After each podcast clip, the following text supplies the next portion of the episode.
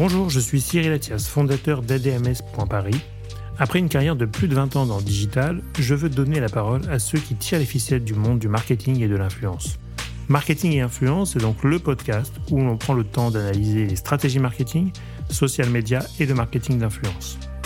Vous êtes influenceur, directeur marketing ou communication, créateur de contenu ou tout simplement curieux d'en apprendre davantage sur le marketing d'influence TikTok, Instagram, Twitch, Twitter et Facebook sont vos terrains de jeu Alors arrêtez-vous ici et tenez-vous prêt à découvrir le nouvel invité du jour.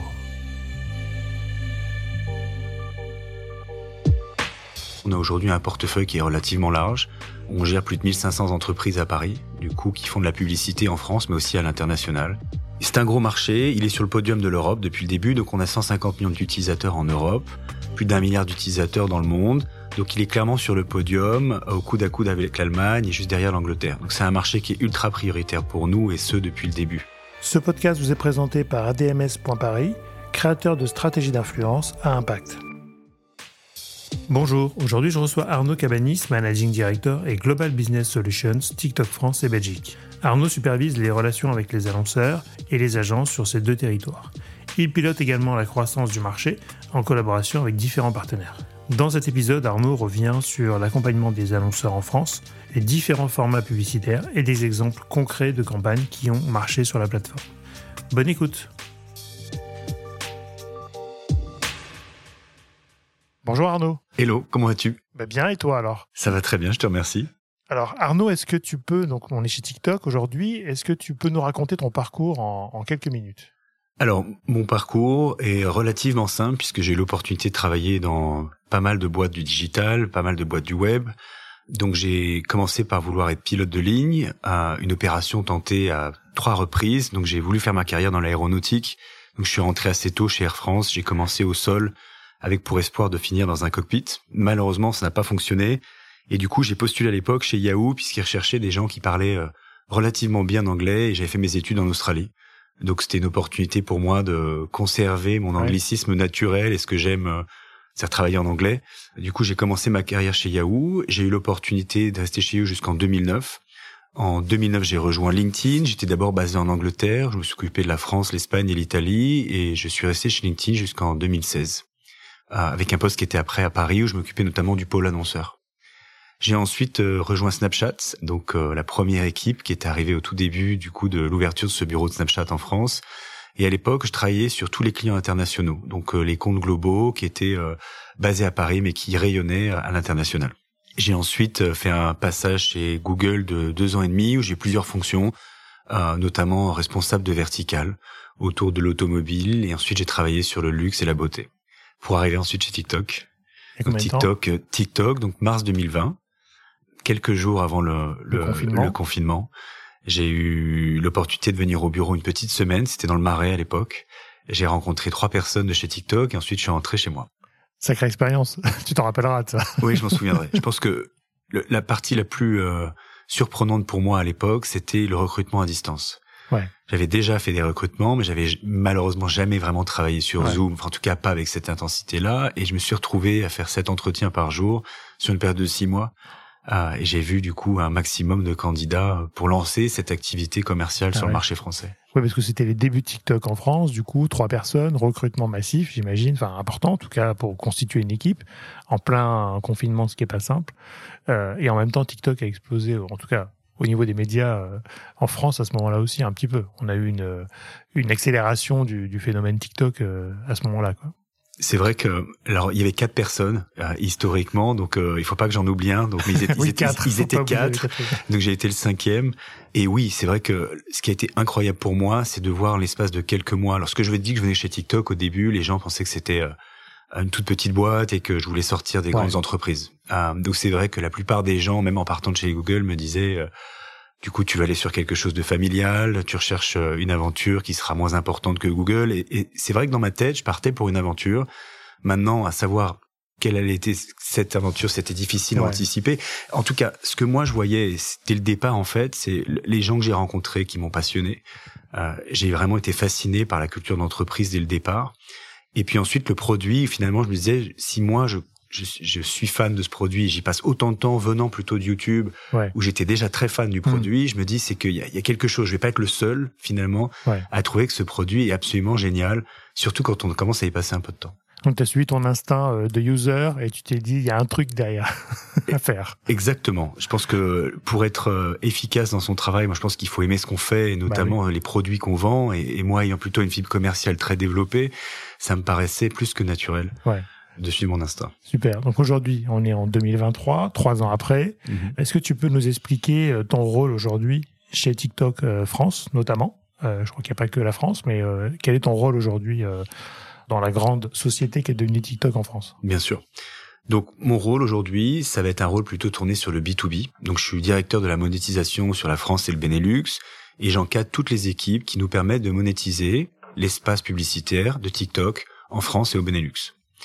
Alors, ça ne veut pas dire nécessairement qu'on a que des annonceurs français, on a aujourd'hui un portefeuille qui est relativement large. On gère plus de 1500 entreprises à Paris, du coup, qui font de la publicité en France, mais aussi à l'international. Avec toutes les typologies d'annonceurs que tu pourrais attendre dans une grande régie, mhm. euh, des, de, du CAC 40, on va dire, à la French Tech, qui sont aujourd'hui euh, les plus grands annonceurs de la plateforme. D'accord. Donc aujourd'hui TikTok en France, donc vous avez démarré à 4, enfin vous avez démarré à 5 pardon avec toi, on va pas t'oublier non plus. aujourd'hui en France, TikTok c'est combien de personnes, c'est quoi? C'est une grosse équipe, c'est un gros marché? Est-ce que tu peux nous, nous détailler un petit peu? Alors oui, c'est un gros marché, il est sur le podium de l'Europe depuis le début, donc on a 150 millions d'utilisateurs en Europe plus d'un milliard d'utilisateurs dans le monde. Donc il est clairement sur le podium, mmh. au coude à coude avec l'Allemagne et juste derrière l'Angleterre. Donc c'est un marché qui est ultra prioritaire pour nous et ce depuis le début. Pour ce qui est de parler des équipes, donc on s'est installé en France, tu as raison, en, en 2019, euh, avec un tout petit bureau. Maintenant, tu peux le voir aujourd'hui, puisqu'on est, dans, on, on, est dans le locaux, on a des plus grands locaux. Euh, on s'est installé dans le deuxième il y a un peu plus de deux ans. Et aujourd'hui, c'est des centaines de personnes qui travaillent pour TikTok sur le marché français, qui sont dans deux grands pôles. Je vais essayer de faire ça le plus simplement mhm. possible. Donc, je pense qu'on reviendra sur la monétisation. Donc, je te propose de parler de l'autre pôle qui nous intéresse, qui est un pôle qui est tourné sur les contenus, l'éditorialisation, les relations avec les grands médias mais également les relations avec les utilisateurs. Mhm. Donc dans ce premier pôle, euh, tu as le pôle qui accompagne les marques médias et qui les permettent à se lancer finalement sur TikTok, à faire leur premier TikTok et à pousser leur premier contenu. Et tu as dû le voir aujourd'hui, il y a énormément de marques médias qui sont présentes sur la plateforme et, euh, et c'est assez incroyable d'ailleurs. Il y a tous aussi tous les formats puisqu'on retrouve des chaînes de radio, des chaînes de télé, bah de la presse traditionnelle. Euh, donc c'est assez incroyable de voir à quel point ça s'est diversifié en termes de contenu, mais aussi du coup en termes de courbe des âges. On reviendra là-dessus sur la courbe des âges. On a aussi toute une dimension, tu sais, autour des lives. Donc le live est un est un succès sur TikTok euh, assez incroyable. Mm. Donc accompagner les créateurs dans leur premier live, leur expliquer comment ça fonctionne. Donc on a une, une équipe dédiée à Paris qui s'occupe exclusivement des lives et d'accompagner ces créateurs sur les lives. Pour ce qui est des créateurs, on a évidemment une autre équipe qui s'occupe de la relation avec les créateurs, qui soient VIP ou non, des créateurs qui hmm. sont natifs TikTok ou d'autres qui viendraient potentiellement sur TikTok après avoir eu deux expériences ailleurs. Donc on a une équipe qui est également dédiée aux créateurs. Et enfin, on a une équipe qui est relativement petite mais très importante, qui gère toutes les, relations avec les labels et notamment euh, tout ce qui est musique. Euh, oui, voilà. et plus particulièrement, donc la musique, les concerts, les lives, toujours dans cette même dimension. Mais je trouve que ce qui est vraiment incroyable, c'est que il, gère notamment les artistes de demain. Et ça, dans leur rôle, c'est d'identifier avec des labels des petits artistes qui n'ont pas forcément émergé, qui mhm. vont émerger sur la plateforme grâce à la communauté TikTok, bien sûr, qui est passionnée de musique, et puis naturellement le format qui est quand même très musical. Donc euh, c'est vrai que cette équipe euh, éditoriale, user, qui représente à peu près un tiers du bureau, ah, elle est, essentielle pour nous puisqu'elle permet de faire venir des utilisateurs au quotidien et leur proposer une, une expérience qui est variée euh, et diverse sur la plateforme. Et là, tu as un effet générationnel, j'imagine, parce que c'est souvent des jeunes talents qui essaient d'émerger, et là, vous les aidez et les accompagnez à pouvoir euh, bah, émerger le plus possible, tant qu'ils peuvent, ça dépend de leur talent, avec toutes les, les équipes qui peuvent les encadrer pour bien comprendre la plateforme et bien l'utiliser, parce que c'est c'est vrai que c'est devenu un vrai phénomène de histoire perso, mais j'ai j'ai deux ados, on va dire, et elles découvrent des chansons grâce à TikTok. Enfin, c'est devenu une curation de contenu, de chansons, de musique euh, hyper développée, euh, qui je trouve est pour le coup un, un move différent des autres plateformes, qui est peut-être au cœur du début de, de, de, de la marque, quoi, de la plateforme. Alors je dirais qu'il y a deux grands profils de créateurs sur la plateforme. Tu as le créateur qui est arrivé, qui a, qui a grandi avec la plateforme. Donc je vais t'en prendre deux qui sont assez connus, Lena Situation ou Vito Vidéo, qui ont commencé sur TikTok et qui ont étendu petit à petit finalement leur savoir-faire à d'autres plateformes. Donc eux finalement, c'est parfois eux qui nous apprennent comment faire et comment reprendre certaines tendances ou savoir ce qui se passe exactement sur le marché français parce qu'eux sont évidemment très proches du sujet.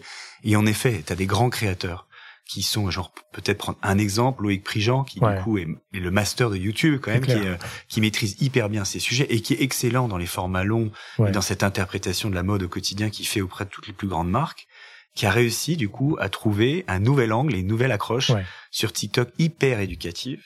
Et du coup euh, c'est assez étonnant de voir ce rapport qu'il a fait entre la plateforme de divertissement que peut être YouTube sur les formats longs et TikTok où TikTok il a pris cet angle tourné sur l'éducation et quand même et faire découvrir finalement les marques de luxe hmm. auprès de la Gen Z et des millénials. Ouais, moi je dis toujours TikTok a inventé une nouvelle narration euh, de contenu avec un nouveau format, une nouvelle expression euh, et c'est ça qui à mon avis plaît aussi aux gens, c'est que euh, on a quelques minutes, beaucoup de minutes des fois, hein, ça dépend des formats, mais c'est vrai que c'est intéressant dans la façon du montage, de la narration, euh, et même, je pense, pour le créateur, l'exercice doit être hyper intéressant de passer d'un format long à un format court, mais en même temps de se réinventer dans, le, dans la valeur de proposition. Parce que c'est ça qui est, qui est intéressant pour des créateurs, normalement, c'est toute l'expression qu'on peut lui donner. Quoi. Alors, c'est vrai que au début, c'était une expérience qui était très visuelle et relativement courte, avec l'usage de la musique qui était finalement un des fondamentaux pour se lancer il y avait tout un panel créatif qui a été mis en place dès 2020 et on a fait évoluer ça hmm. avec euh, je sais pas si tu connais l'application CapCut qui appartient euh, voilà qui est, qui est, vraiment incroyable qui permet d'aller assez loin hein, dans, dans l'expression euh, de ton talent et notamment je pense dans le dans l'articulation des contenus là, et comment tu souhaites les mettre en ordre et les utiliser et proposer des mouvements. Donc cette notion de mouvement elle est très forte et on s'est rendu compte via la communauté. C'est pas parti d'une équipe produit, c'est parti de la communauté qu'il fallait faire évoluer le format, qui avait une envie finalement de changer le storytelling, de raconter des mhm. histoires, et petit à petit en fait que ces outils créatifs allaient continuer de servir, mais pas que, et qu'il y avait des gens qui avaient envie d'être, qui avaient très envie d'aller sur des formats longs. qu'on est passé de 15 secondes à une minute, puis 3 minutes, et enfin maintenant, comme tu le décris bien, 10 minutes, qui est du coup le plus long qu'on va retrouver sur TikTok.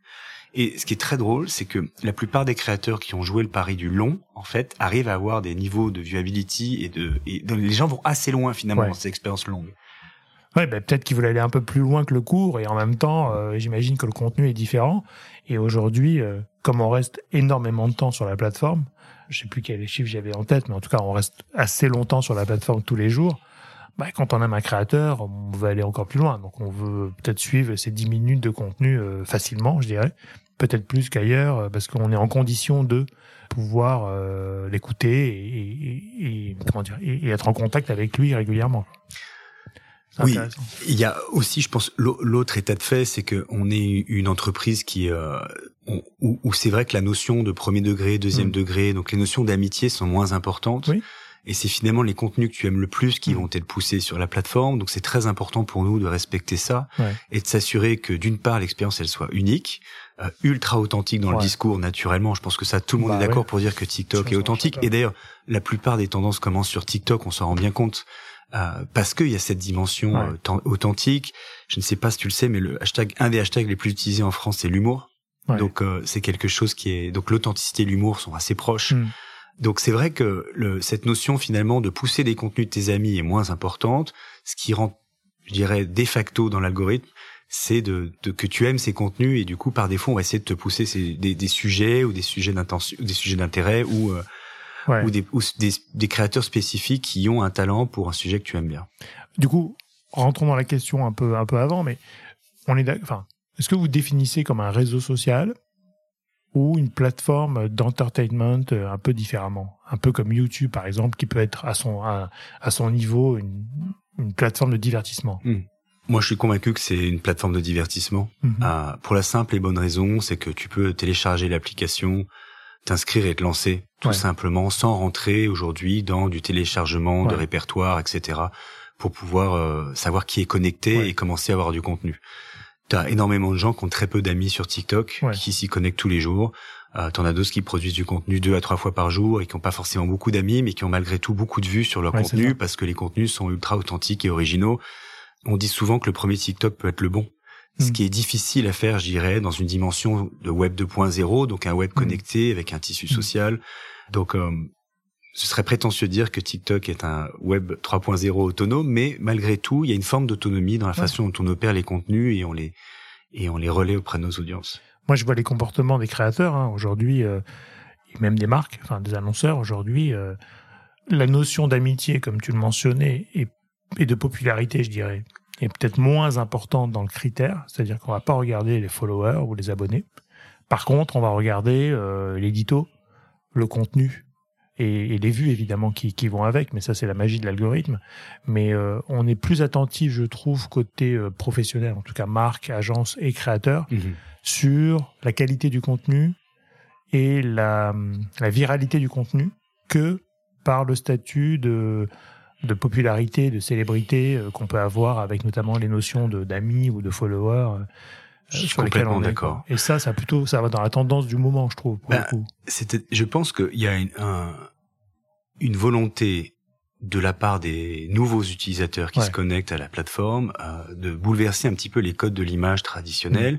Qui, si on reprend l'exemple que tu prenais d'une marque qui va communiquer auprès de son audience, Gen Z, millénial, peu importe, euh, c'est une communication qui est très descendante Ouais. et qui est souvent figée.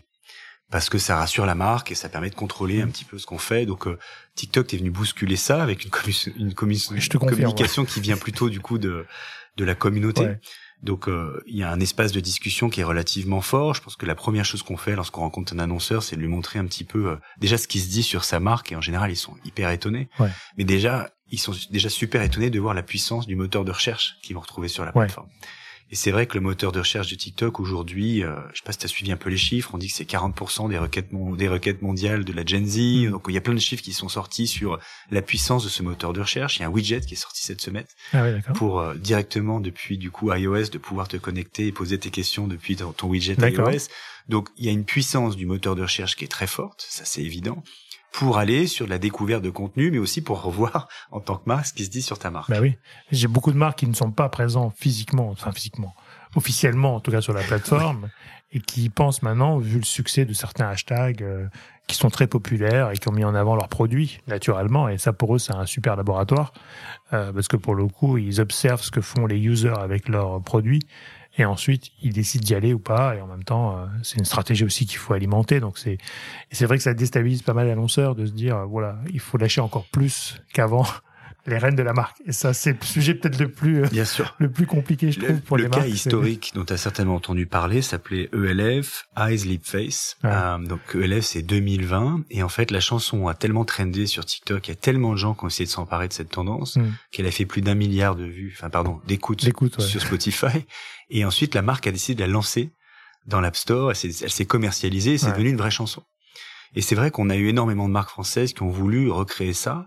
Alors on a eu notre Ab Lip Face à la française, notamment avec L'Oréal Ouais. euh, sur certaines marques de ki- skincare, mais aussi avec euh, Caudalie, Mm. euh, également sur du skincare.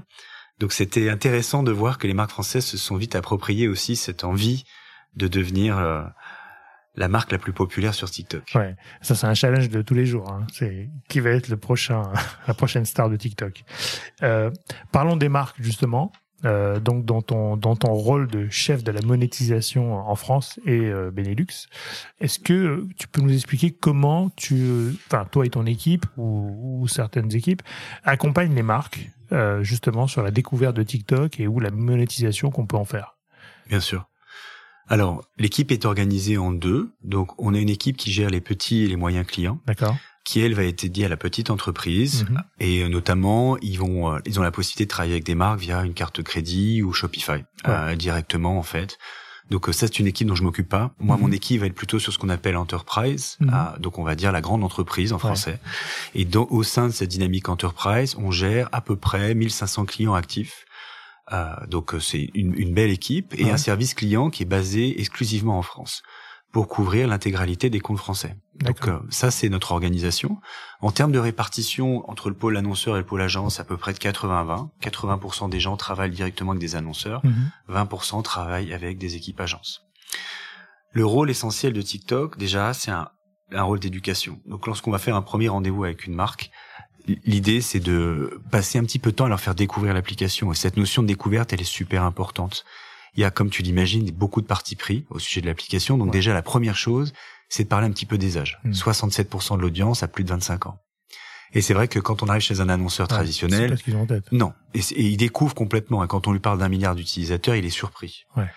Euh, donc déjà, la première chose, c'est de leur faire découvrir l'application, et ensuite on essaie de montrer un peu bah, ce qu'on aime. Moi, je suis un Mm. passionné d'aéronautique, il y en a qui sont passionnés de littérature. Euh, chacun va montrer un petit peu ses passions Ouais. et essayer de faire découvrir en fait TikTok par le prisme de son algorithme euh, et de son expérience Personnel. personnelle. Exactement. Humain, l'algorithme humain. Exactement. Donc avant même de parler des formats, on essaie de rentrer déjà par l'application Ouais. et l'utilisateur, puisque finalement c'est l'utilisateur qui est clé, qui est au centre de tout depuis le départ, le créateur aussi. Mhm.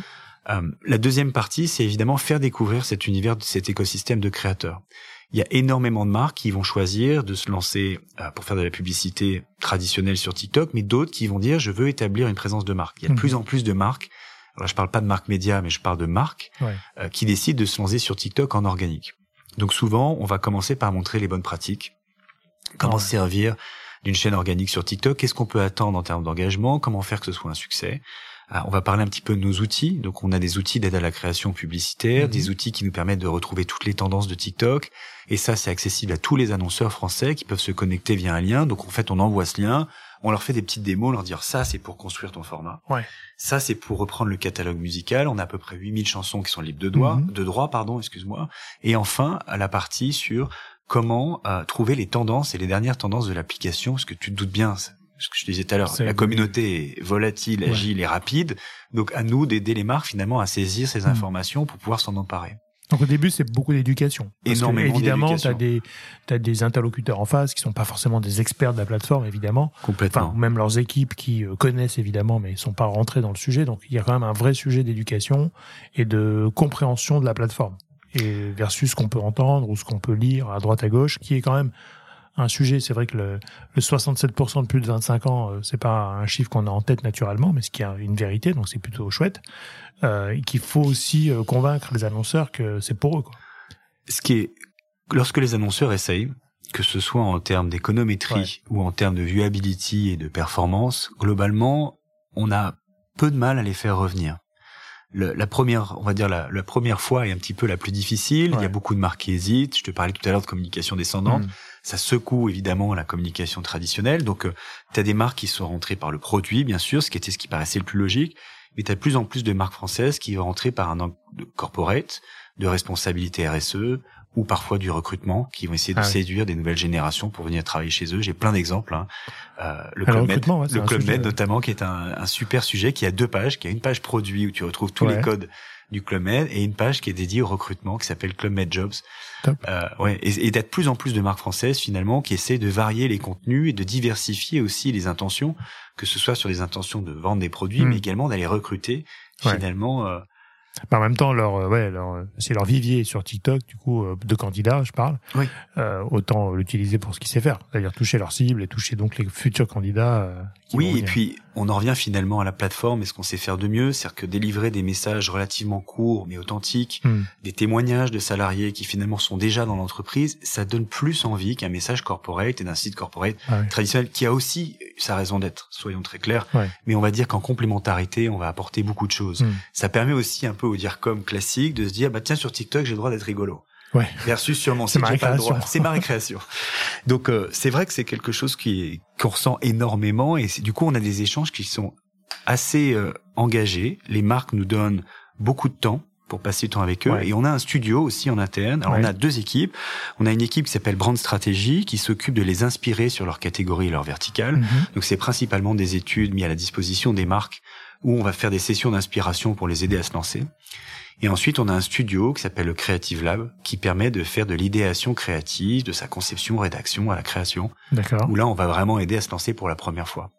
Après, on a un, un- un dernier euh, écosystème qui est un écosystème partenaire sur le marché français où tu as plus de 25 agences TikTok Mhm. qui sont prêtes à développer et créer des formats spécialement pour la plateforme ou à retravailler des formats existants pour la plateforme TikTok. D'accord. Donc vous, vous ne faites pas les formats pour les marques, vous les le- éduquez, vous les conseillez, vous les guidez, Principalement, mais et pas on, sur la fabrication. sur certains grands projets, on va fabriquer également. Oui.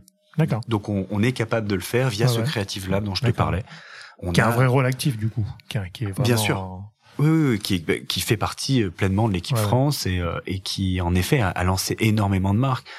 On reparlera tout à l'heure peut-être de la Redoute, mais euh, les premières Non. campagnes qu'on a eues en France à l'époque à succès, ont émané d'une agence créative, du Creative Lab, et évidemment d'un client. en l'occurrence, c'était la Redoute à mhm. l'époque. Donc oui, absolument. Donc je t'ai parlé un petit peu de comment on veut dire la partie éducative. Ensuite, on essaie d'expliquer les formats. D'accord. Peut-être je terminerai là-dessus. Donc euh, le premier parti pris en France, c'est euh, TikTok ne vend que des hashtags challenge, des challenges sponsorisés.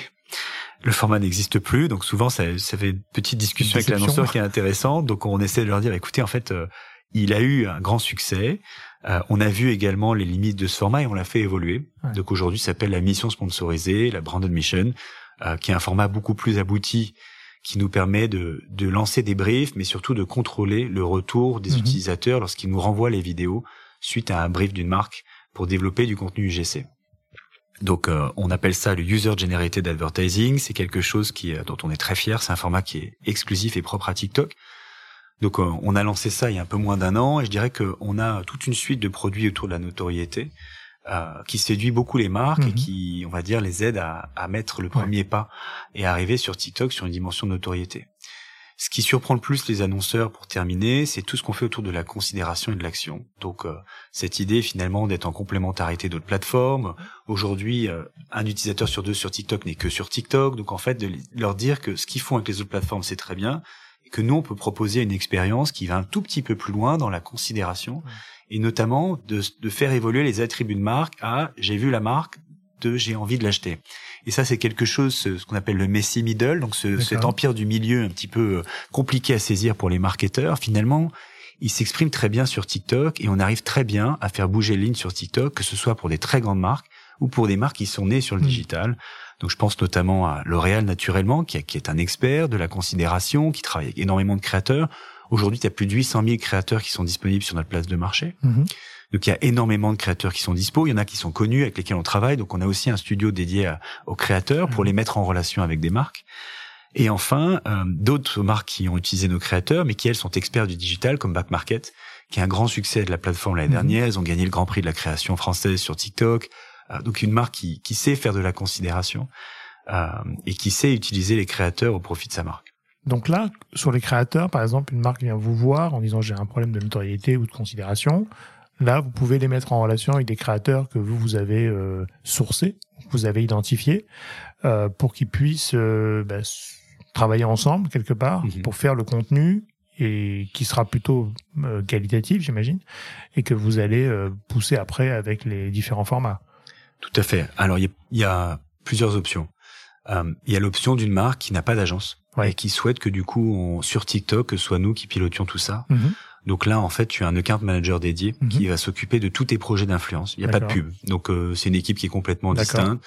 Et ils vont passer par cette plage de marché, donc la Creator Marketplace. Et sur la Creator Marketplace, tu peux euh, sélectionner, envoyer des contrats, piloter tes contrats directement depuis cette place de marché.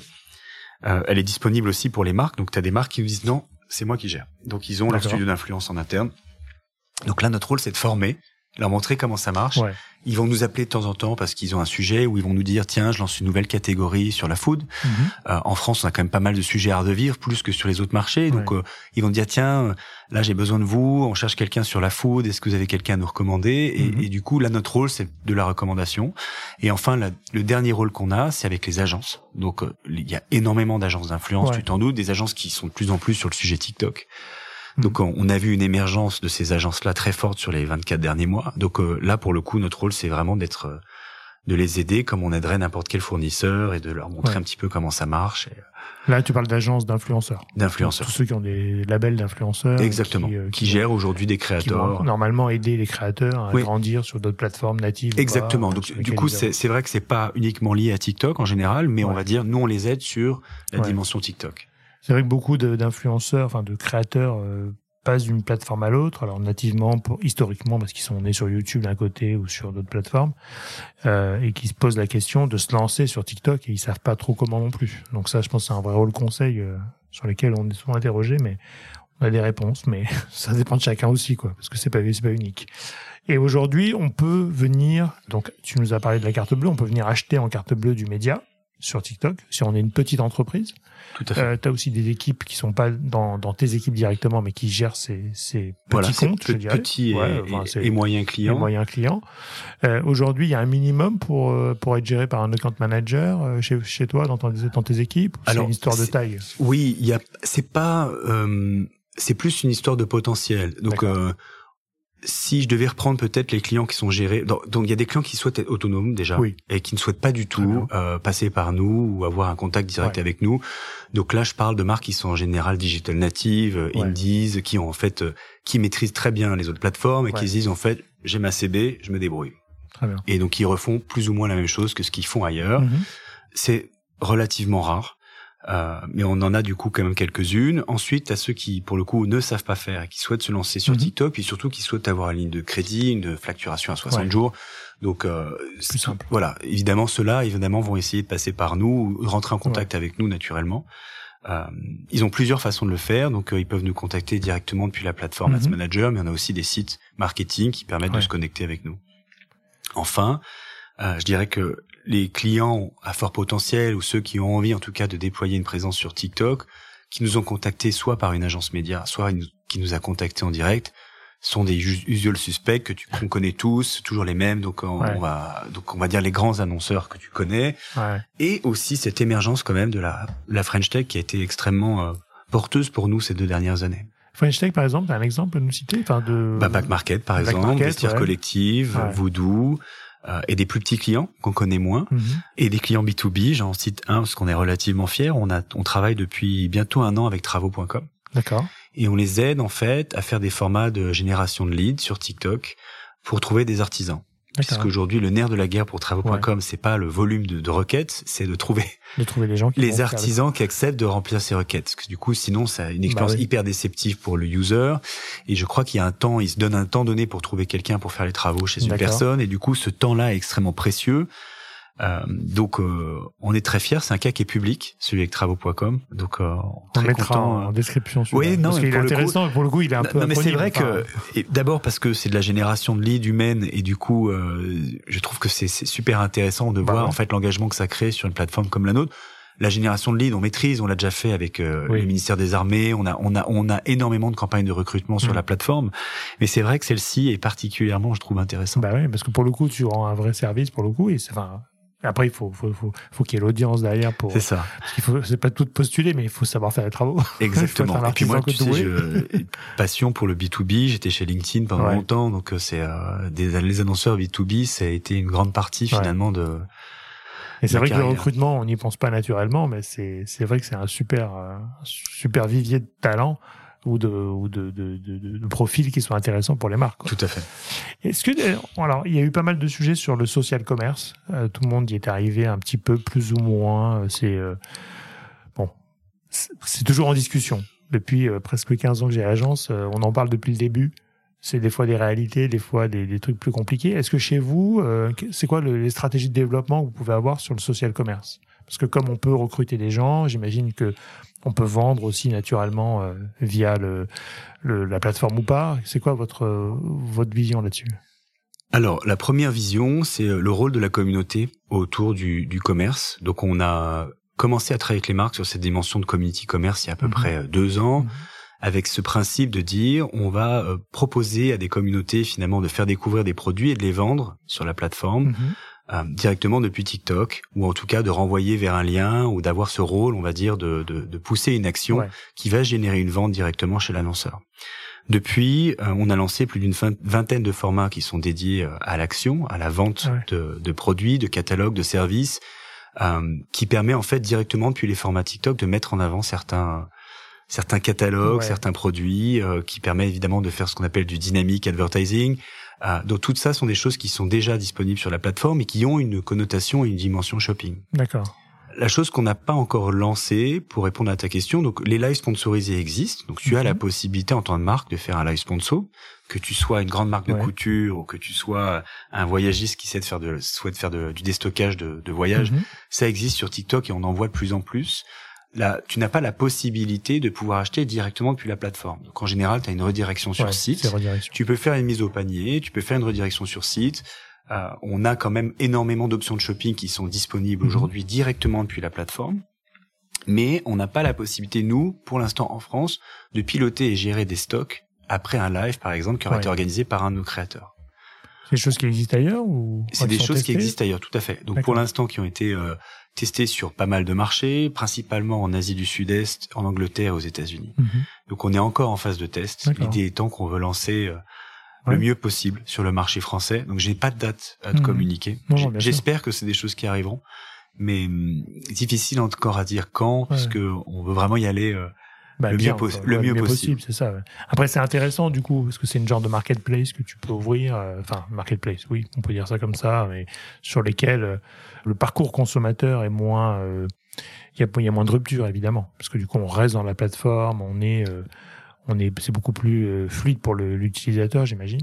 Et c'est ça que les gens cherchent, quoi, parce que le social commerce, on l'a souvent euh, résumé à la redirection qui du coup n'est pas un vrai social commerce, mais qui est euh, voilà un lead, un drive, enfin Oui, c'est ça. une mi- une pas- mise au panier, Ouais. un car configurateur pour les bagnoles. Ouais. Bah, on est Une d'accord. bannière fait pareil, quoi. Enfin, oui, enfin, oui, c'est ça. enfin, à l'époque. Absolument. Donc c'est pas du vrai social commerce. Je suis d'accord. Que- Peut-être le point de différenciation, c'est tout ce qui va être euh, lié à la micro-influence, où je pense qu'on a un rôle à jouer qui est essentiel, ou peut-être par rapport à d'autres plateformes, où eux vont parler de, de, de leaders d'opinion principalement. C'est vrai que par rapport à la mission sponsorisée dont je te parlais tout à l'heure, tu as Mhm. la possibilité de briefer tous les créateurs français, euh, petits ou grands, de Ouais. toute taille en fait, qui aujourd'hui ont un compte certifié, qui produisent du contenu plus de trois fois par semaine, Mhm. qui ont plus de 1000 personnes qui les suivent. Toutes ces personnes peuvent contribuer à une mission. Ça c'est les critères. C'est les critères. Oui. 1000 Pour- personnes. Donc tu vois, c'est pas non plus, on n'est pas dans des centaines de millions. Donc le travail de la micro-affluence, je pense qu'on est en train de le révolutionner à travers la plateforme dont je t'ai Mhm. parlé. Donc tout ça est disponible directement depuis TikTok As Manager. Donc euh, tu, tu as la possibilité quand même de lancer des campagnes tournées sur la communauté Mhm. pour pouvoir faire la promotion de produits et de services. Alors là où je te rejoins, c'est que on n'a pas encore la carte bleue Ouais. qui est pluguée sur TikTok et tu peux pas, euh, t'as pas, on n'a pas ton adresse, on peut Ouais. pas t'envoyer des produits et des services. Pour ça, il faut quand même que tu ailles sur le site de l'annonceur. Ok, bon, ça va venir. En, En, tout, cas, c'est déjà- l'expérience utilisateur qui doit primer. euh, par rapport à tout ça, exactement. Pour moi, c'est l'utilisateur doit rester au centre de toutes nos décisions. Ça doit rester une démarche euh, quand même euh, positive. On est, tu, on en parlait tout Ouais. à l'heure, l'authenticité est clé sur TikTok. Donc Ouais. on veut rester quand même sur euh, sur ce qui fait notre force. Euh, le dernier point, c'est que si tu regardes en trois ans ce qui s'est passé dans la régie, euh, Ouais. en partant du challenge sponsorisé avec des gens qui dansaient à aujourd'hui ce qu'on a, c'est plus de 30 formats et une grande majorité Mm. qui sont dédiés à l'action et la vente. Mm.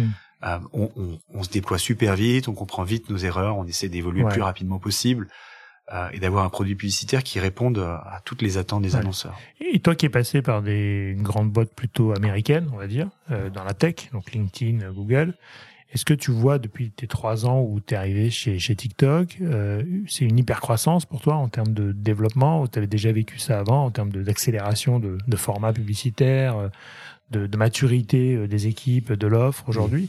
Enfin, C'est quand même assez incroyable. En trois ans, finalement, si je résume un tout petit peu la présence française, c'est trois ans. Alors, TikTok existe depuis plus longtemps Oui, évidemment. Mais il y a quand même une, une, une hypercroissance, je trouve, de l'offre TikTok en France, non?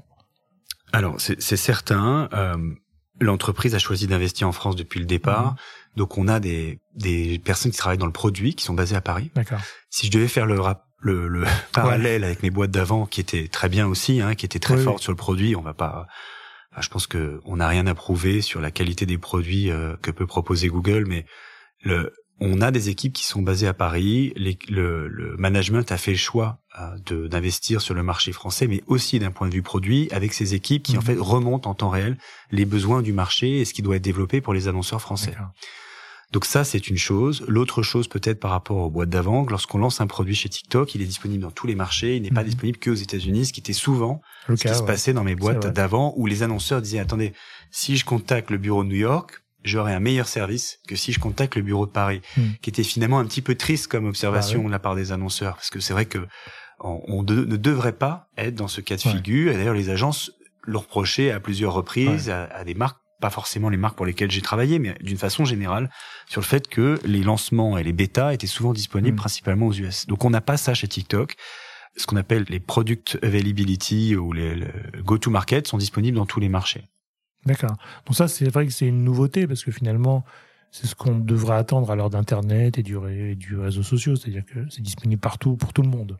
Ce qui n'est pas vraiment le cas dans les autres sujets, en tout cas, mais c'est vrai qu'il y a des bêta-tests un peu partout. Alors après, il, y a il peut y avoir des, des marchés tests, ça je peux le comprendre. Il y a souvent des marchés tests. Le Brésil est souvent un marché test. Ouais.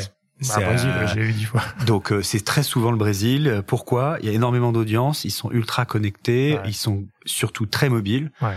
Euh, ils n'ont pas vécu Internet, eux. En fait, ils ont sauté une génération. C'est ça. Ils, ils ont sauté Internet, dans le ils sont arrivés dans le mobile et les réseaux sociaux. Quoi. Tout à fait. Et je sais que c'est un des plus gros marchés d'influence aujourd'hui. Et les influenceurs créateurs de contenu au Brésil, c'est un des plus gros marchés en termes de volume et en termes de taille.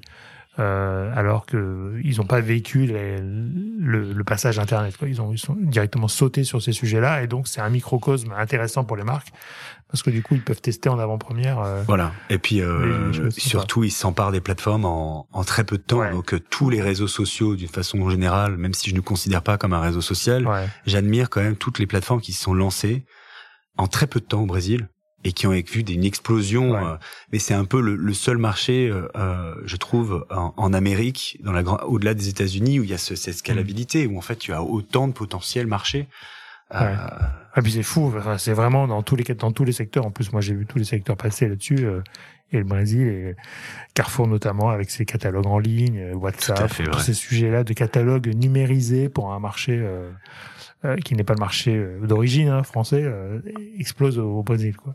C'est vrai, c'est tout à fait juste. Et, et alors, est-ce que est-ce que tu auras un conseil? Alors, j'ai compris comment vous accompagnez les marques, mais aujourd'hui, si une marque veut se lancer sur TikTok, qu'est-ce que tu lui conseillerais de, enfin, les questions à se poser avant de venir vous voir pour justement faire tout le, le training et de, de d'explication finalement de et d'apprentissage de, de la plateforme? Quelles questions elle devrait se poser d'après toi? Alors, la question qu'elle devrait se poser, c'est euh, est-ce qu'elle est prête hmm. à faire évoluer, faire bouger ou euh, déplacer un petit peu ces codes de communication ouais. traditionnels Est-ce que la marque a envie, oui ou non, d'aller sur une plateforme comme TikTok? Euh, Est-ce que c'est la bonne audience pour elle? Et surtout, est-ce qu'elle est prête à tester? Parce que finalement, le plus important de ce que je, je, souhaite qu'on retienne aujourd'hui, c'est que venir sur TikTok, c'est très bien, mais il faut accepter de tester. Tu parlais de l'algorithme tout à l'heure. Hmm. C'est un algorithme qui nécessite de tester. Bah, D'abord ouais. sur le format, la longueur. Est-ce que tu poses une voix ou est-ce que tu poses des sous-titres? Est-ce Mm. que euh, tu vas utiliser la musique ou non? Euh, Et tu vas te rendre compte en fait que assez vite pour une marque, qu'est-ce qui intéresse, qu'est-ce qui intéresse pas? Est-ce que finalement ça va être euh, si je prends une, une, marque française traditionnelle, les premières marques, les, la première chose qu'ils vont faire, c'est pousser, pousser, du corporate. Ouais. Euh, le corporate, c'est difficile comme message. Donc, euh, assez vite, ils vont se dire, bah non, finalement, on va pousser de l'humain. Donc, ils vont montrer euh, les personnes qui travaillent dans l'entreprise. Puis ensuite, ils vont pousser le savoir-faire euh, ou les métiers qui sont poussés en entreprise. Puis mmh. ensuite, ils vont montrer euh, ce qui se passe en back-office, comment ça fonctionne. Et souvent, ils vont se rendre compte que finalement, le plus naturel et authentique et détaché et le plus, euh, entre guillemets, euh, léger mmh. sur l'application, le mieux ça fonctionne. Après, euh, tu peux avoir des, des, grands présidents et CEO qui vont parler aussi à leur communauté. Je pense mmh. à Alexandre Bompard qui parle à sa communauté, euh, qui va leur dire j'ai besoin de vous, je recrute, je cherche des artisans mmh. et, euh, et vous pouvez postuler dans n'importe quel magasin euh, Carrefour.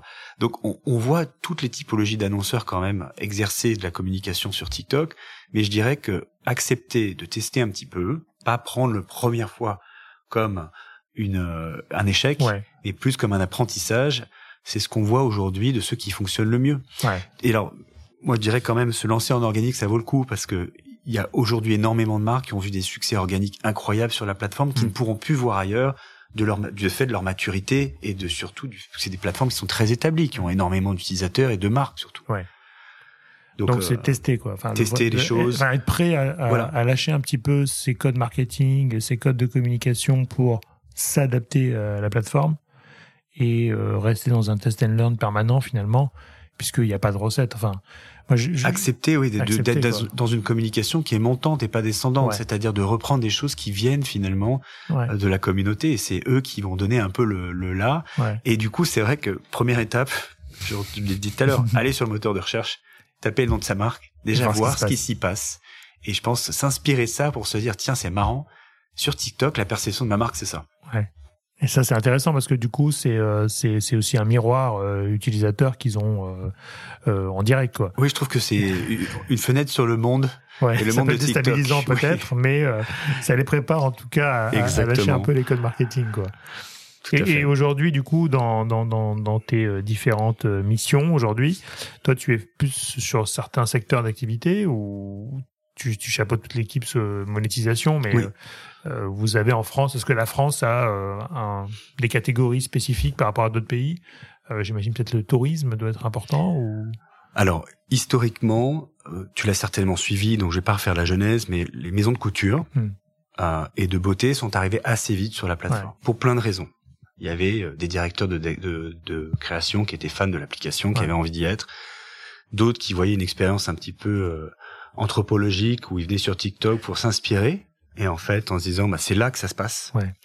On a vu du coup une émergence très naturelle de toute la mode et la beauté euh, assez vite sur la plateforme. Depuis, on s'est beaucoup diversifié. Donc aujourd'hui, tu as plus de 10 grandes verticales. Et c'est vrai que tu as raison. Euh, les trois plus actives sur ces derniers mois, en tout cas celles qui ont le plus émergé, tu vas retrouver du coup le, la, la fintech, mhm. euh, qui n'était pas nécessairement présente sur TikTok au début, mais comme il y a eu un vieillissement de l'audience, finalement a réussi à trouver son son public. Son public, exactement. Euh, le tourisme, bien évidemment, tourisme qui est en pleine explosion sur l'application. Alors c'est génial. On, moi, moi, je, je t'en ai parlé un petit peu. Le tourisme est quelque chose qui me tient très à cœur. On a eu euh, beaucoup de compagnies aériennes qui sont lancées post-Covid. Et maintenant, on a surtout des tours opérateurs, des mhm. hôteliers qui se lancent sur la plateforme. On avait des grands hôtels, et maintenant on a des groupes euh, de tours opérateurs type Fram, etc., qui viennent, qui viennent sur TikTok, qui se lancent, qui font découvrir les villages, qui font découvrir finalement leur personnel dans les villages et qui donnent rendez-vous euh, aux Français pour l'été et la saison 2023. Donc c'est euh, c'est vraiment très chouette. Le, la dernière verticale qui est en pleine explosion, c'est l'e-commerce. Naturellement, parce que nos formats ont évolué, on a réussi à lancer la quasi-totalité des e-commerçants sur les six derniers mois, mhm. euh, en les embarquant avec nos nouveaux formats publicitaires. Donc ça, c'est une chose, mais aussi en allant travailler, donc pas uniquement le bas du funnel, par, funnel marketing, mais aussi le, le milieu. Donc je, je, reviens un peu sur mes sujets de considération, mais l'exemple dont je voulais te parler, c'est l'exemple de la Redoute. La Redoute est quand même la plus vieille marque française de, de vente à distance, mais aussi, donc on peut dire que c'est un des plus vieux retailers du marché français. Et en fait, on a travaillé avec eux sur euh, plusieurs mois sur qu'est-ce que pouvait être euh, finalement de la considération pour une marque aussi connue que la Redoute sur TikTok. On n'est pas parti sur ce que tu pourrais imaginer, on n'a pas refait des danses comme on l'avait fait il y a deux ans. On est parti sur du discovery, de la découverte, et essayer de faire que TikTok soit utile pour la communauté de, de des personnes qui achètent des clients la Redoute. Donc on a développé une série de, de, formats en fait qui sont des formats organiques que tu peux retrouver depuis la page. Et en fait, tu verras, il y a tout un catalogue aujourd'hui autour de la maison, la décoration, qui sont disponibles depuis l'application. Donc il y a des créateurs TikTok, notamment je pense à Sami Messaoudi qui a travaillé sur ce contenu et qui nous a aidé finalement à développer euh, des formats un peu plus longs où ils font découvrir finalement une expérience de déco, une expérience maison mhm. euh, de la redoute sur TikTok et qui les embarque un peu dans cet univers de la décoration et de la maison. Donc on a des formats avec la redoute qui sont dédiés à la vente pure, mais on a également des formats de découverte pour inspirer, donner envie et euh, développer et augmenter la considération de cette marque auprès de la communauté française. Ouais, du coup, c'est tout le conseil qu'ont voulu faire les marques à l'époque d'Internet, qu'ils n'ont jamais réussi à faire, euh, parce que compliqué, les fiches, les machins, enfin, les gens ne lisaient pas, n'arrivaient pas dessus. Oui. Là, pour le coup, on a la, possibilité d'avoir des vrais euh, créateurs, plutôt et puis, experts du sujet, qui vont vraiment... Et puis, ce que j'ai bien aimé, c'est que c'est fait assez subtilement, mais en fait, la redoute va dire, le, le, créateur, il reçoit donc son carton, tu le vois avec son carton, qui déballe son carton, et il se dit ce qui est génial, c'est que tout ce que je n'aime pas, je le renvoie. Et c'est assumé, en fait, dans la communication de la redoute. Et finalement, c'est un plus qui est super important. Parce que bah c'est vrai qu'aujourd'hui, trouver du produit pas trop cher sur Internet, c'est facile. Pour pouvoir contacter le service client, c'est une autre paire de manches. Et pour pouvoir renvoyer en temps et en heure, c'en est une autre. Donc euh, c'est vrai que le, cet exemple de la redoute est un vrai succès pour nous et j'invite euh, les personnes qui nous écoutent à regarder un peu. C'est sur le compte de la Redoute. Sur le compte de la Redoute, ouais. Ok. Et, du coup, ça, c'est de la, c'est de la collaboration. Complètement. le créateur affiche qu'il est en collaboration avec la marque, il y a aucun souci là-dessus et complètement. Et, d'ailleurs, il, reste dans son rôle, quoi. Il reste complètement dans son rôle et d'ailleurs, dans les commentaires, souvent, ils vont indiquer, ils vont dire, euh, voilà qui il faut contacter, voilà le lien vers la bonne personne. Euh, ils jouent leur rôle aussi d'ambassadeur, d'ambassadeur, d'intermédiation en fait, parce que tu as des gens qui vont aussi dire, bah moi je voudrais justement leur parler ou euh, ou j'ai pas aimé ça ou j'ai aimé ceci ou le service client est un vrai sujet aussi sur ces, ces marques-là. Donc, euh, absolument. Si à un moment donné la plateforme peut aider et, faciliter finalement la mise en relation avec les, les bonnes personnes, Euh, ça sert à ça aussi parce que on parle beaucoup de contenu, de création, etc. Mais des fois, même dans dans d'autres sujets, le service client est important et, et quelque part, euh, d'avoir accès euh, à la marque directement via l'intermédiaire d'un créateur, c'est utile quoi. Mais je trouve que tu as totalement raison. Mais je trouve que plus tu es sincère et authentique Ouais. sur une plateforme comme TikTok, mieux ça se passe avec l'audience. Et d'ailleurs, on voit que les commentaires sont plus Ouais, ouais. finalement. Et les gens vont raconter un truc cool, ils vont mettre un lien d'un truc qu'ils ont aimé, qu'ils ont acheté, qui est sympa. Euh, on revient sur finalement cette dimension de communauté, découverte. Ouais, d'authenticité. C'est vrai que des fois, les, les, les services clients sont submergés parce que la promesse produit est plus forte que la réalité. Donc, il y a déception, et donc il y a plainte, et il y a euh, mécontentement. Mais si en fait tu dis ce que tu fais et avec tes travers que tu peux avoir aussi, hein, parce que ça peut exister d'afficher et d'accueillir ces, ces travers qu'on peut avoir comme peuvent avoir toutes les marques, euh, bah c'est c'est- c'est mieux accepté quoi. Après c'est en tout état de cause quoi. Complètement. Donc ça c'est important pour les marques et il faut qu'elles faut qu'elles y comp- faut qu'elles le comprennent quoi parce que c'est pas évident des fois. hein. Super, écoute qu'on avait un autre cas à voir ensemble, je crois pas mais euh, tu voulais m'en citer un autre je crois. Non, non, Non. c'est pas forcément un cas. Je Parce que c'est intéressant les cas parce qu'en fait ça concrétise pas mal d'expériences. Et en plus, on sont, peut tout euh, retrouver sur la plateforme. Donc, je pense que ce que je raconte, c'est ouais. exactement. Il faudra, je pense, remettre les liens et notamment. euh, Ouais. Alors, on a parlé de travaux.com. C'est pas forcément un cas client dont je souhaitais vous parler. C'est plus une évolution finalement Voilà. de notre mesure et la capacité de voir si TikTok fonctionne ou non pour les marques, notamment sur le marché français. Et en fait, nous avons annoncé un partenariat euh, hier avec LiveRamp qui a été en test sur plusieurs mois. Mhm. L'idée étant de montrer l'efficacité des dispositifs publicitaires qui ont été déployés en France avec la mesure d'audience de LiveRamp. D'accord. Donc eux vont passer par des partenaires tiers et des retailers pour pouvoir mesurer l'impact sur les ventes. Mhm. Et pour revenir sur les chiffres dans, le, dans, le- dans les grandes lignes, je vais pas rentrer dans, dans tout le détail, Ouais. Mais en gros, on a fait en retour sur investissement sur les campagnes de pub TikTok, on est à 2,6, donc 2 fois 6 Mhm. en, en ROI. Donc ce sont des très belles performances. Donc on, on peut surtout que c'est des annonceurs qui en général sont là pour la première fois, donc on n'a Ouais. pas forcément tout l'historique. Donc euh, très belle performance. Et en termes de TikTok, avec et sans TikTok dans un plan média, on est à plus 11% de ventes, du coup, sur la période donnée. Auprès des, des retailers français. Donc c'est c'est des c'est ce qu'on appelle des uplifts de vente qui Bah sont ouais. très importants. Donc euh, on est hyper content de ce partenariat. Donc il est maintenant disponible pour toutes les marques françaises, Donc toutes les marques Euh, peuvent mesurer leur efficacité tout à fait. publicitaire à euh, condition de d'être d'être alors voilà Ouais, naturellement et d'être dans les grandes dans les chez les, les points de vente et les Oui, retailers et français et distribués. Donc euh, LiveRamp aujourd'hui a une suite de partenaires Ouais. euh, qui leur permettent de remonter en temps réel. Euh, ces données, mais on va dire que c'est un pas énorme pour pouvoir montrer l'efficacité de notre Ouais. plateforme et surtout en complémentarité des autres médias qui restent le nerf de la guerre. Oui, oui, parce que là, du coup, tu as une vraie mesure d'audience par un tiers, pour le coup, qui va venir euh, auditer et voir euh, si effectivement ça a fait bouger les ventes. Et donc, 2,6, c'est quand même beaucoup. Euh. Sur du ROI, c'est très bien. Ouais, on a, on, a- on va énorme. parfois beaucoup plus loin avec oui, certains annonceurs qui maîtrisent Ouais. parfaitement la plateforme, mais on va dire que déjà, même pour un annonceur Mm. lambda, euh, d'être sur un Ouais, ROI positif, euh, c'est hyper positif. C'est Ouais. positif. Bon, écoute, on a, en tout cas, nous, je sais qu'à l'agence, on a beaucoup, beaucoup de demandes sur TikTok, donc je te confirme l'intérêt des marques. Après, on en est dans l'éducation. Donc, pas mal de discussions sur faut lâcher, faut, faut, faut oublier la cible média presque, parce que des fois, il y a aussi ça qui est intéressant, je trouve, à travers l'algorithme, c'est qu'on finalement, c'est l'algorithme qui va faire le plan média. Euh, et on, ça c'est un, un vrai, un vieux réflexe de marketeur, mais de sortir de ces cibles médias. Alors, on peut les avoir au début pour voir si la plateforme correspond, mais après, Totalement. il faut éviter les ciblages. Mais totalement. c'est nous qui allons jouer à, aussi aux meilleurs cibleurs, alors que finalement, euh, l'algorithme. Le meilleur quoi. ciblage, je pense, sur la plateforme, c'est le contexte. Bah oui. On a, c'est la, la, la puissance et la force de TikTok. Il suffit Ouais. d'aller voir les hashtags en France. Enfin, c'est une, manne de contenu énorme, Mm. hein, donc euh, ciblé de façon contextuelle. C'est définitivement ce qu'on ce qu'on souhaite développer de plus en Bah plus oui. pour les marques. Ce qui est difficile côté agence aussi, parce que les agences médias sont aussi formatées aux, aux cibles, ce qui est leur métier. Hein. Euh, donc les marques et les agences médias se parlent bien, enfin en tout cas parlent le même langage aujourd'hui. La vraie difficulté, c'est de faire basculer les deux vers ce- cette acceptation de, de l'algorithme et du test. Euh, donc nous, on est souvent l'intermédiaire entre les deux pour éduquer d'un côté et montrer que ça fonctionne en, en ayant cette, cette expérience de, de test and learn euh, permanente finalement. Euh, mais c'est vrai que c'est un vrai sujet pour les marques de, de, de, lâcher prise. Et ça, c'est tout le succès, je crois, et les vrais succès n'ont pas été forcément médités euh, en amont. Donc, euh, je pense que c'est les meilleurs exemples que tu puisses avoir. Quoi.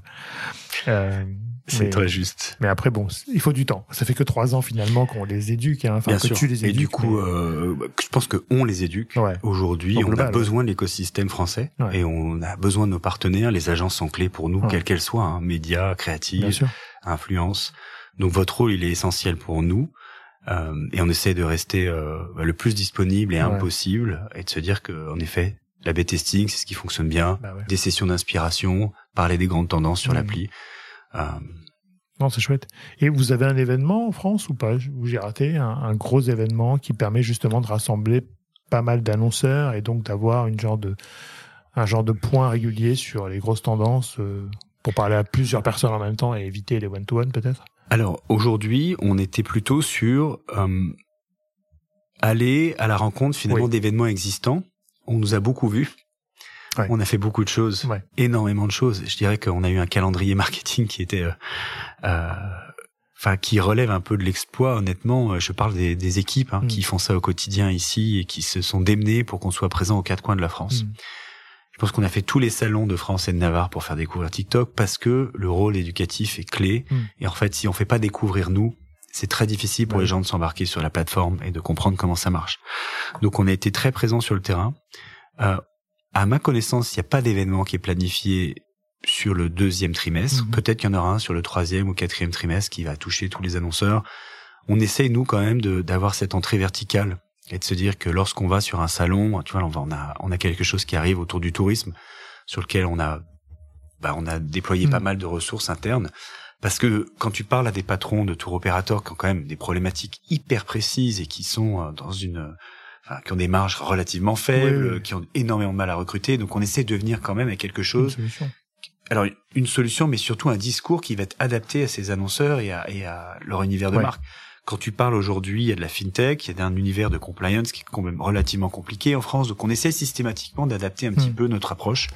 Mais je ne doute pas qu'on aura d'autres occasions Ouais. et qu'on va avoir des occasions de faire des Ouais. grands événements cette année. Vous êtes présent au Cannes Lions ou pas? Nous serons bien sûr présents au Cannes cette année Oui, oui, bien Ouais, sûr. Parce Donc, que là, euh, tu as un mix d'agences et d'annonceurs. complètement. Alors euh, tu as raison. J'étais sur mon ouais. truc France, mais non, non, oui, mais en effet. C'est en euh, France, mais c'est international. Exactement. Aujourd'hui, c'est vrai que le. Je dis ça, mais on est quand même beaucoup d'annonceurs français les autres années. Euh, mais j'ai quand même vu beaucoup plus de mes collègues américains Ouais. que de que de mes collègues français. Le Cannes Lions, c'est un sujet américain. c'est leurs vacances, c'est leur spring break à eux. Ils viennent à Cannes, ils sont C'est ça, c'est la troisième semaine de vacances. C'est leur annuelles. troisième semaine à eux. ouais. Puis c'est pour féliciter les créatifs qui en général ont bien travaillé. C'est vrai.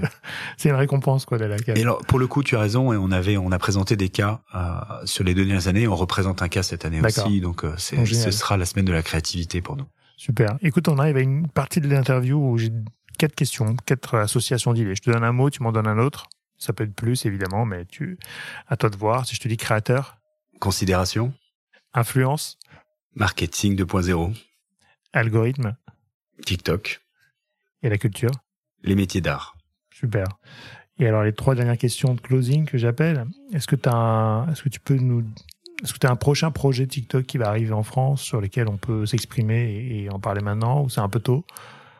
On a parlé de Live Ramp là qui est quand même un vrai Oui. sujet d'actualité. hein. Oui, alors le, le, le second trimestre, sans rentrer dans tous les détails de Bien ce qu'on va annoncer auprès de la presse, sera dédié au, à l'expérience commerce et shopping. Donc euh, il y a des nouvelles choses qui arrivent. Super. Et je pense que d'ici le, la fin du mois de juin, on sera en mesure de communiquer avec vous sur ce qui va Génial. être lancé. Alors, on, nous sommes toujours en phase de test, c'est pour ça qu'on garde le test confidentiel, mais tout sera lancé d'ici la fin du deuxième trimestre. Donc beaucoup de choses sur la dimension commerce, shopping. Super. Est-ce que tu auras un conseil pour des jeunes, ou des- même pas que des jeunes, mais des gens qui voudraient rentrer chez TikTok en France Euh, Est-ce que tu auras un conseil à leur donner? Alors, il y a des jobs qui sont disponibles sur euh, toutes les plateformes et Ouais. également directement sur notre site carrière. Donc là, on recrute? Donc là, on recrute. Donc euh, en France, à l'étranger, on recrute dans tous les pays. Euh, on a pff, des centaines de jobs disponibles à, à travers Mhm. voilà différentes parties de l'organisation. Donc je dirais Bien que sûr, tout le monde a sa place chez TikTok. Ensuite, ce qui a bah, évidemment très bien fonctionné, c'est qu'on a des gens qui nous envoient des TikTok. Donc euh, évidemment, évidemment, euh, on se les envoie et, en- et ça nous fait, enfin, je pense que ça nous fait marrer et puis surtout, on, on, on apprécie l'audace en fait Ouais. de certaines personnes et on, on se rend compte que ben, il y a beaucoup de passion et de passionnés sur Ouais. TikTok. Donc euh, c'est vrai que je dis pas que tout le monde doit le faire, mais ça a bien fonctionné comme ça. Hmm. Moi, je suis un J'aime bien les gens qui m'écrivent aussi en direct et j'essaye de faire attention à y répondre systématiquement. Donc toutes les personnes qui m'écrivent en direct et qui me demandent mon avis ou, ou qui souhaitent me dire bah euh, voilà j'ai pas eu de réponse ou malheureusement ce poste-là ça fonctionnait pas, est-ce qu'il y en aurait un autre, est-ce que vous me recommandez? Oui, honnêtement ça fonctionne bien et moi personnellement j'y réponds. Je dirais pas que tout le monde y répond autour de moi, mais j'y réponds. On apprécie aussi l'audace et le fait que les gens sont essayent en fait de rentrer par plusieurs portes. Ouais, puis ça montre une certaine motivation et un intérêt en tout voilà. cas pour. La seule chose que je ne recommande pas, c'est d'essayer de venir sur place directement pour postuler. C'est un petit peu trop, euh, on va dire. Donc euh, on, voilà, il faut trouver le juste milieu entre. Donc TikTok et email, ça fonctionne. Voilà. Ça fonctionne très bien les emails et toutes les plateformes sociales et même d'écrire sur TikTok, ça fonctionne aussi. Ouais, ça marche. Et euh, est-ce que tu aurais, alors si, si, tu devais partir en vacances ou dans une île déserte, est-ce que tu aurais une série avec toi que tu emporterais? Ou un livre hein une série, alors plutôt longue, si je devais partir sur une période longue, La Servante écarlate. D'accord. Voilà. Super. Bon, il faut juste qu'il y ait un peu de réseau et un peu d'électricité, mais c'est toujours le sujet. Et, j'ai plein de bouquins que je pourrais emmener. Ouais. je sais pas s'il y en a un en particulier, euh, mais ouais. Ouais. Bon, bouquin, série, c'est bien, quoi. Bouquin série, c'est sûr. Peut-être une planche de surf. Ah ouais. Pour enfin des. Oui, c'est exactement. Tu, surfes, tu surfes du coup. Alors, Très mal. Très mal. Mais, euh, mais, mais, j'aime bien ça. T'aimes bien ça? Exactement. Ah, super. Et est-ce que tu aurais une personne à me recommander pour venir au podcast? Je ne sais pas si c'est la personne euh, pour parler de du marketing et de l'influence qui sera peut-être la plus euh, la plus adéquate, mais je l'ai mhm. rencontré lors d'une formation courte que j'ai fait chez HEC, donc euh, formation euh, qualifiante pour les exécutifs mhm. qui se fait au château d'HEC. Et du coup, c'est un monsieur extraordinaire qui et que j'ai trouvé passionnant, qui s'appelle Michel Tonini, euh, donc c'est un Français astronaute euh, qui a eu l'opportunité de monter dans plusieurs, euh, qui a fait plusieurs missions, une, des, missions russes, donc il parle russe couramment, mais également des missions américaines, européennes. il est absolument incroyable et il est venu nous parler à plusieurs reprises du travail en équipe et du respect des tâches et de la communication. Donc la métacommunication, donc comment expliquer en fait tous les jours que tu fais la même tâche et comment tu l'as fait euh, de pouvoir s'assurer en fait que la personne qui est en face de toi soit en confiance absolue sur le fait que tu as respecté ta tâche, que tu n'as pas mhm. dépassé également ta mission.